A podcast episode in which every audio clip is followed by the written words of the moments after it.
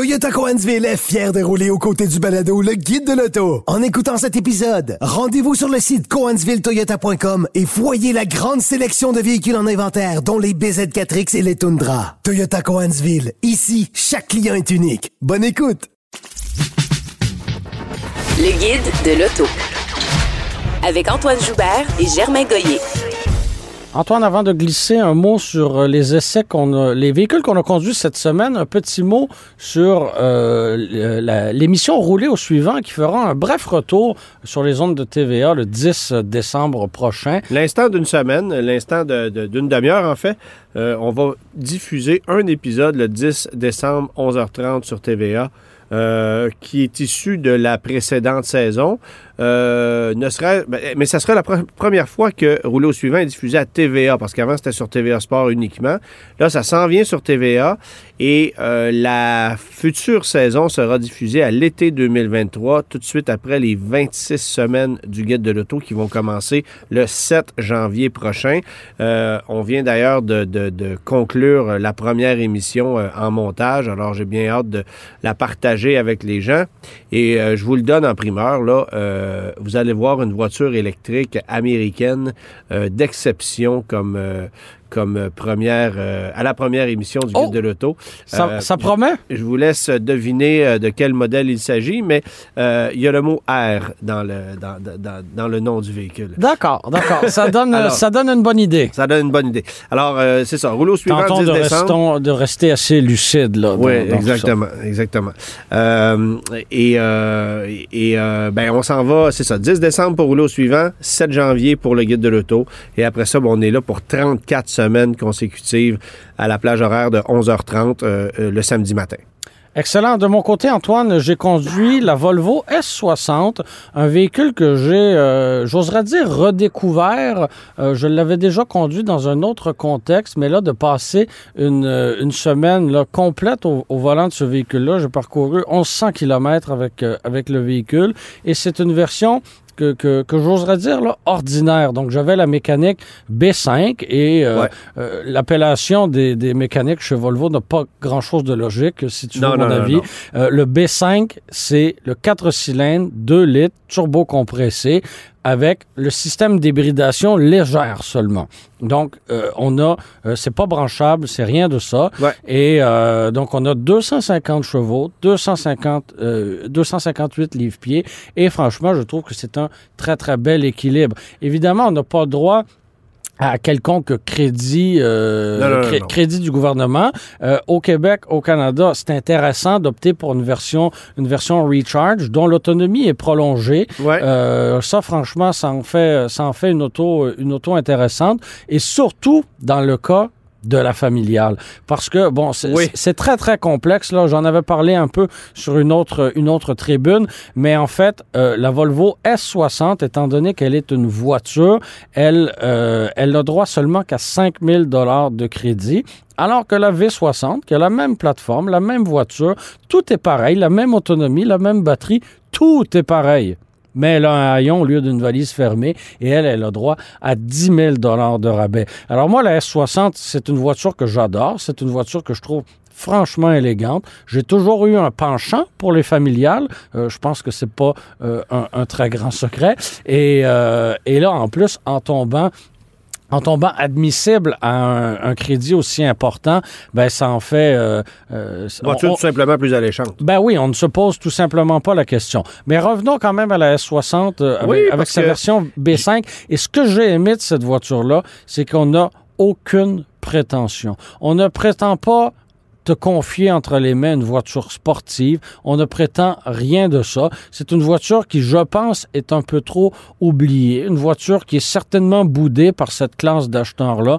Mais c'est confortable, c'est nerveux, mais pas sportif. Ça ne brasse pas de partout. C'est confortable. Il y a de l'espace à bord. Franchement, elle a énormément de qualité. C'est une excellente routière et elle n'est tout simplement pas considérée et, et- et- et ça ne se justifie pas, à mon avis. Et moi, je vais te poser une question par rapport à cette voiture-là, parce Oui. que je sais que tu as aussi conduit une des voitures que j'ai euh, conduit pour l'émission du Guide de l'Auto, D'accord. la C300 de nouvelle génération, qui, Oui. elle aussi, a droit à une hybridation légère. Ce sont deux voitures avec des mécaniques comparables en directe compétition Ouais. et qui euh, ne joue pas la carte de la sportivité au même titre qu'une A4 ou qu'une série 3, série 4.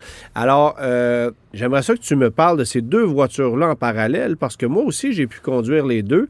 Et je t'avoue que pour des raisons différentes, euh, encore en ce moment, je ne sais pas où, vers où je me dirigerais. Écoute, je peux pas te dire que mon choix serait très très clair. Euh, évidemment, on a euh, un, logo qui rayonne assurément plus chez Mercedes que chez Volvo, mais en même temps, j'en ai rien à cirer en bon français de- Ouais. de- du, du logo qui flash. Mais installé à bord, le confort, euh, le, le côté moderne de la Mercedes Oui. est impressionnant, mais en même temps, c'est déroutant. Oui, Euh, bon, c'est c'est moderne, comme tu le dis, mais il y a, c'est ça, il y a une panoplie de menus. Ça prend carrément un, un- un temps d'adaptation Ouais, avant de, de- d'apprivoiser la machine.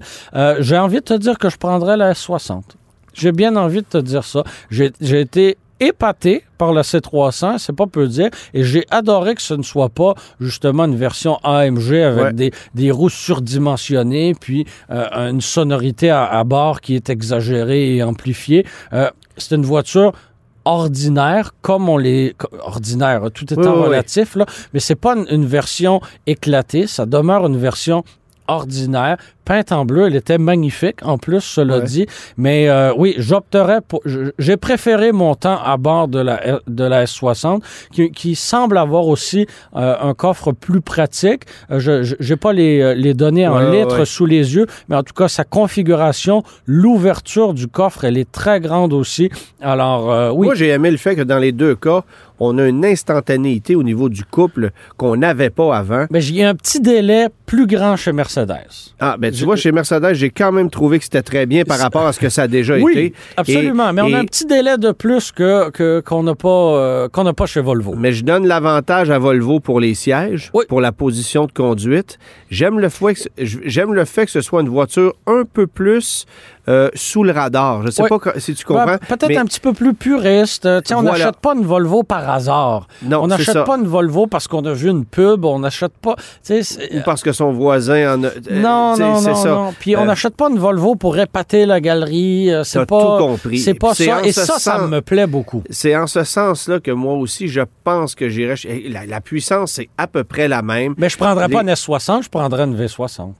C'est Oui, oui. c'est ça. Oui, oui, oui. Tu sais, entre, en- entre une C300 et une S60, je prendrais la S60, mais je ne prendrais pas la S60, je prendrais la V60. Même chose pour moi aussi. Tu sais que Mercedes-Benz, ben, pour la nouvelle génération de la classe C, il n'y a pas de familial encore. Là. Non, non, non. Hein? Alors, est-ce que ça va, est-ce qu'on va nous la ramener? Parce que on avait continué de la conserver Oui. sur le marché canadien euh, alors que les Américains ne l'avaient pas. Mais là, avec la nouvelle génération et avec la panoplie de données VUS qu'on nous propose, GLA, BCDE, FG, HIJ, KL, MNOP, QRST, URZ.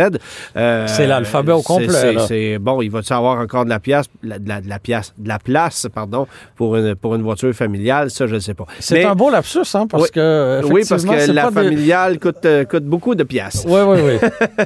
Voilà. Euh, de ton côté, tu as conduit, Antoine, la, G, euh, la, la Genesis G80 Ouais. en version euh, électrique il y a quelques semaines, quelques mois, euh, alors que tu étais absent. Notre collègue Louis-Philippe Dubé nous en avait parlé brièvement parce qu'il avait assisté, lui, au lancement de cette, Ouais. de cette voiture-là. Toi, tu as pu la mettre à l'essai dans un contexte plus, co- comment dire, plus, plus quotidien. Là. Plus quotidien, j'avais d'abord goûté à la voiture lors des essais du, euh, du NACTOY, jury nord-américain du véhicule de l'année, euh, voiture et camion de l'année, euh, très brièvement. Mais là, je la conduis, je la conduis encore pour quelques jours. Je me suis déplacé ici au studio avec la voiture aujourd'hui. C'est très confortable. Euh, il y a une puissance qui est intéressante et qui varie énormément d'un mode de conduite à l'autre. Euh, il y a quand même quelques défauts sur cette voie. Bon, d'abord, il faut que je vous dise une chose. C'est 105 000 Alors, pas besoin de te dire qu'il n'y a pas de crédit applicable. Ouais. Euh, C'est dispendieux, là. c'est beaucoup plus cher qu'une G80 régulière, beaucoup plus cher que la plus coûteuse des G80 à moteur V6 et moins équipée parce qu'on n'a pas, par exemple, de toit ouvrant. On perd quelques petites options. Euh, donc, euh, le coût pour passer à l'électrique, c'est extrêmement élevé. Et il y a des, on est pénalisé euh, par le fait qu'on a un coffre beaucoup plus petit. Euh, les moteurs électriques prennent un espace précieux à l'arrière, donc on perd une partie du volume cargo. Donc, Le- on, on a adapté une voiture à essence pour Ouais. en faire un véhicule électrique, alors que d'autres véhicules sont conçus Ce sont initialement des pour véhicules être... dédiés, voilà. Oui. C'est ça. Mais, euh, mais la G80 électrique, c'est ça. Le plancher du coffre est rehaussé. On perd une partie du fond du coffre. L'assise au complet est rehaussée. C'est-à-dire que quand tu prends place à bord, tu as moins de dégagement à la tête que dans une berline régulière. Déjà que dans des véhicules coréens, on se cogne la tête euh, Ouais, souvent au plafond. Là, est-ce que c'est un problème? Ben, c'est, en tout cas, moi, à 5 pieds 10, je suis correct, mais j'aimerais ça pouvoir baisser l'assise davantage. Hmm. Et en arrière aussi, il n'y a pas beaucoup de dégagement parce qu'on le voit lorsqu'on regarde le plancher de sol de la voiture, on voit qu'il y a c'est un peu surélevé par rapport à- aux versions régulières. Donc ça, c'est le petit handicap. Euh, comme je le disais, pas de toit ouvrant. Bien sûr, des choix de couleurs. La voiture que je conduis cette semaine, elle est de couleur gris charbon avec l'intérieur euh, blanc crème et vert foncé. Ah C'est oui. très particulier. C'est audacieux, mais C'est ça aud- doit être très chic. Sinon, c'est du noir. Dans, dans- dans cette combinaison de, de couleurs-là, il y, a- il y a ces deux options intérieures-là, mais d'un modèle à l'autre, ça varie. Euh, J'aime beaucoup comment on travaille chez Genesis au niveau de l'aménagement intérieur, des couleurs, tout ça. On ose, on ose arriver avec du Ouais. bleu, on ose arriver avec du vert forêt. Ouais. Euh, le gris, le noir, le blanc, c'est correct, là, mais on en a soupé. Et je comprends pas que d'autres manufacturiers ne réagissent pas à ça. C'est ça. Puis, tu oui, il y, a un coût- il y a un coût associé à ça, mais quand on est dans une ère comme en ce moment, où les véhicules sont pour la plupart commandés et euh, livrés par la suite, où on n'a pas d'inventaire euh, à gérer, ben pourquoi ne pas offrir cette possibilité-là? Bien entendu, quand tu as, va- t'as une gamme étendue et euh, que tu dois avoir en inventaire un paquet de modèles, ben d'avoir euh, un de chaque avec l'intérieur bleu, un d'autre avec l'intérieur rouge. puis là, Oui, oui. c'est pas, c'est pas gérable. Mais là, alors qu'on est dans une époque où on commande, ben pourquoi ne pas l'offrir? Exactement. Et, et- et je te dirais que il y a de, dans ce genre de, dans ce créneau de voiture-là,